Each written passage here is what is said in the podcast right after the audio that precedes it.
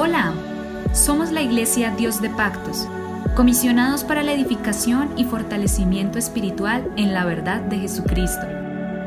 Encuentra más información y contáctanos a través de Facebook, Instagram y YouTube como arroba IPUIC Dios de Pactos, IPUIC Dios de Pactos. A continuación, un mensaje para tu vida que te cambiará.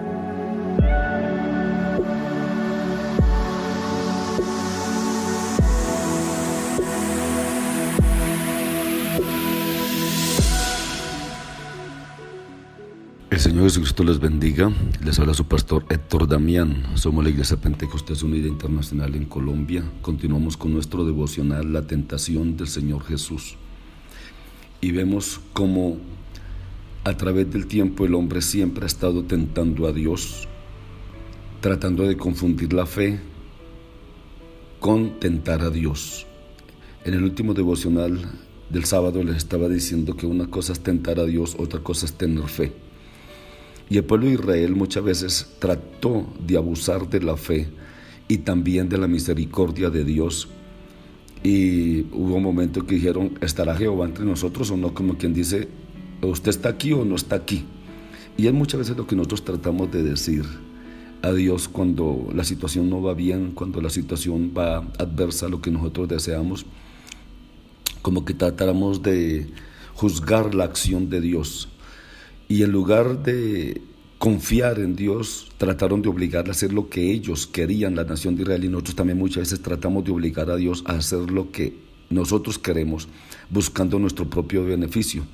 Es como, una, es como una especie de chantaje moral. Si Dios nos ama, nos dará lo que queremos. Y si el Señor Jesucristo hubiera saltado del templo, esto sería interpretado de la misma manera. ¿Está Dios conmigo o no?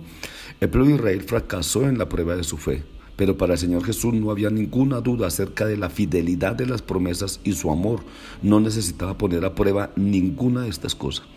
De hecho, siempre es un pecado poner a prueba a Dios para ver hasta dónde podemos obligarle a actuar. Sabemos que Él es todopoderoso y Él puede hacer todo lo que Él quiera. Pero en otro sentido, desde la perspectiva misma de su ministerio mesiánico también era una tentación, ya que le sugería nuevamente medios inapropiados. Su propuesta era que llamara la atención de la gente mediante el espectáculo milagroso. Láncese, va a volar como Superman o van a venir ángeles. El reino de Dios no se establece sobre la base de milagros y espectáculos, sino sobre la gracia y la misericordia de Dios, sobre el quebrantamiento del orgullo y el arrepentimiento, sobre la conversión y la fe en el Señor Jesucristo. Establecer su reino sobre cualquier otro fundamento sería una terrible equivocación que no cambiaría nada la situación del hombre. El hombre debe de arrepentirse no por mirar hechos espectaculares, obras espectaculares. Hay mucha gente que se ha convertido a Dios por un milagro, pero son las personas que no demoran mucho dentro de la iglesia. Son personas que no se demoran mucho dentro de su ámbito de arrepentimiento, sino que a cualquier problemita que tengan o cualquier dificultad inmediatamente están fuera de otra vez de la iglesia. Por eso es muy, muy delicado cuando los grandes teleevangelistas, o los evangelistas de masas, de multitudes, únicamente hablan de prosperidad y hablan de milagros y hablan de, sanidad y todas estas cosas, porque hay mucha gente que da un paso al altar e inmediatamente cuentan las personas y dicen, bueno, se convirtieron hoy 400, 500 personas, pero de esas 400, 500, ¿cuántas? ¿Cuántas se convirtieron? Porque una cosa es arrepentirse, otra cosa es muy diferente convertirse. Por eso el Señor no vino a establecer un reino de espectáculos, un reino estilo Hollywood.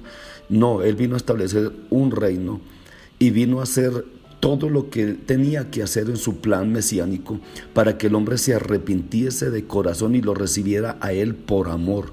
Debemos tener esto en cuenta en nuestros días cuando hay tantos que piensan que la evangelización debe ir acompañada de señales y milagros. Pero no olvidemos, esto es una vieja tentación del diablo.